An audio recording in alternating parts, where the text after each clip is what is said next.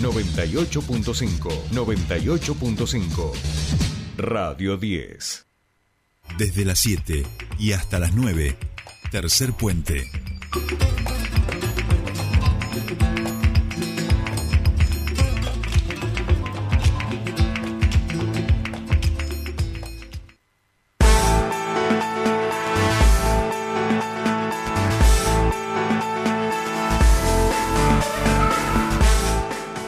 Continuamos con más tercer puente hace un ratito. Bueno, estábamos eh, ahí conectando con nuestro siguiente entrevistado y vemos en la tele sequía absoluta en Italia. Esto se va repitiendo en cada lugar de nuestro planeta y Neuquén no es la excepción. Sabemos que estamos en una emergencia hídrica que estaban buscando prorrogar, lo hemos conversado aquí nosotros en otra oportunidad, estaban buscando prorrogar esta emergencia hídrica eh, ambiental que en breve vence, lo que implica es que todos aquellos recursos económicos de esfuerzo, recurso humano que se destinaban para esta acción dejan de tener efecto porque, bueno, la ley cae.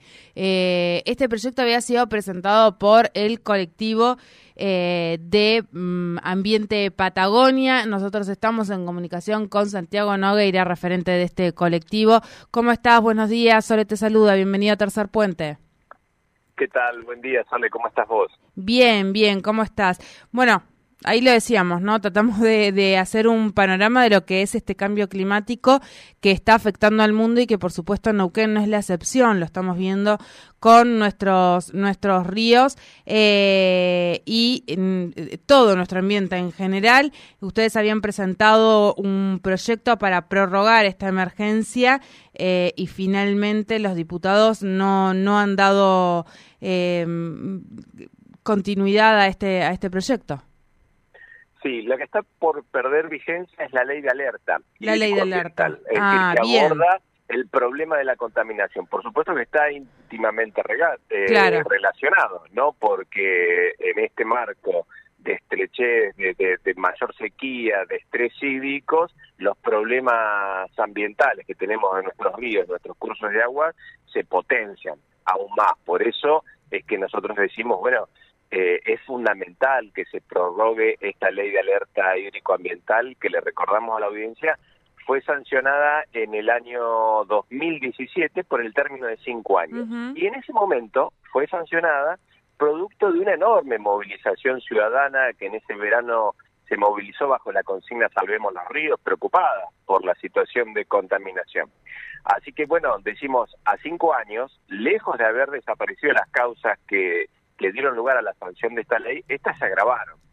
Y además necesitamos que se prorrogue, porque la tarea que comendaba esa ley era el diseño de un plan estratégico de alerta hídrico-ambiental. Y ese trabajo no se terminó, quedó trunco, quedó a la mitad, y por eso es que necesitamos que, se prorrogue.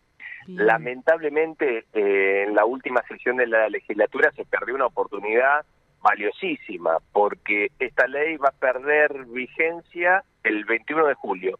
Y la sesión última de esta semana eh, era la última antes que la legislatura entrara en receso, entonces tenemos una enorme preocupación porque esto finalmente quede sin vigencia. Un instrumento fundamental para poder abordar los, los problemas ambientales y los desafíos que como provincia tenemos adelante en el marco de esto, como muy bien vos lo mencionabas, que son los impactos del, del cambio climático, del calentamiento global. Bien, bien. Eh, ¿Cuáles son los argumentos que pudieron, por lo menos, escuchar o porque, bueno, no se debatió finalmente, o sea, públicamente al menos no se conocen, pero qué es lo que se habla entre pasillos, por qué esta ley no se debatió o no se cree importante debatir. Eh, pienso, y en esto es una a modo de consultas, eh, Santiago, para que un poco me lo informes, en relación a esta primera confusión que yo hice entre una ley y otra, y, y bueno, ¿Hay algo que toque la ley que actualmente está vigente, que tiene que ver con la ley de emergencia hídrica, que tal vez abarque a, a esta anterior, que ahora estaría por vencer y por eso puede ser una de las razones por las cuales no ven la importancia? Estoy tratando de buscar razones, ¿no? Y a la vez consultarte. Yo creo, Soledad, que hay una parte importante de la dirigencia política, digo esto porque es más allá del gobierno de la provincia, eh, del, Ejecutivo. Digo, esto también se expresa en otros sectores políticos, porque acá lamentablemente tenemos que incluir a todos los bloques de la, de la legislatura. La que está molestando acá es la participación ciudadana. Ese es el elemento, porque uno de los temas centrales de esta ley es que de alguna manera lo que está planteando es un modelo de gestión para el abordaje de las problemáticas ambientales. Y es un modelo de gestión basado en la participación ciudadana. ¿Y por qué te digo esto? No es porque solamente a mí se me ocurre. Es lo que ha ocurrido en este último tiempo. Se ha vaciado. En este, esta ley planteaba un comité que como dato novedoso y muy positivo era que por primera vez en una misma mesa sentaba a todos los actores institucionales involucrados en la temática hídrica. Hay recursos hídricos, ambiente, y la novedad que incorporaba representantes de las organizaciones de la sociedad civil de toda la provincia. ¿sí? Entonces ese era un modelo de gestión participativo eh, fundamental para el abordaje de las cuestiones ambientales, tal como lo establecen los principios incluso constitucionales que nosotros tenemos en la, en la Argentina, que entienden que esa es la mejor forma de abordar las cuestiones ambientales. En el transcurso de estos últimos años se han corrido las organizaciones ambientales de ese comité. Entonces, acá claramente creo que lo que está también eh, por detrás son dos concepciones muy distintas de cómo de cómo abordar estas problemáticas y cuál es la jerarquía que se le dan las agendas políticas a los problemas ambientales. Bien, bien, bien. Bueno, eh, una pena porque bueno el 21 de julio no ya eh, no, no va a haber sesión y, será tarde.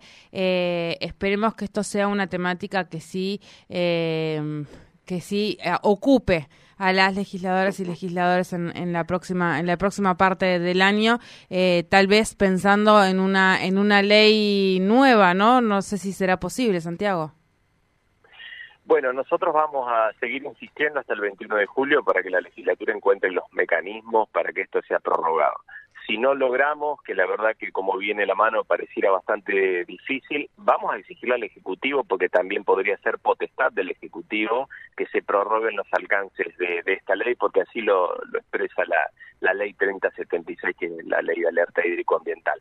Y bueno, vamos a seguir planteando este tema porque estamos muy convencidos de que ese es el camino para abordar los problemas ambientales en la provincia de un modelo de gestión de esta problemática que sea concertado, que sea multiactoral, que sea participativo, que involucre a la ciudadanía, porque en definitiva eh, es estas generaciones y nuestras futuras generaciones quienes van a padecer los impactos del cambio climático y de los procesos de contaminación. Bien, bien. Bueno, muchísimas gracias como siempre por tu tiempo con nosotros aquí en Tercer Puente. Gracias a vos, Soli. Un abrazo grande. un abrazo. Hablamos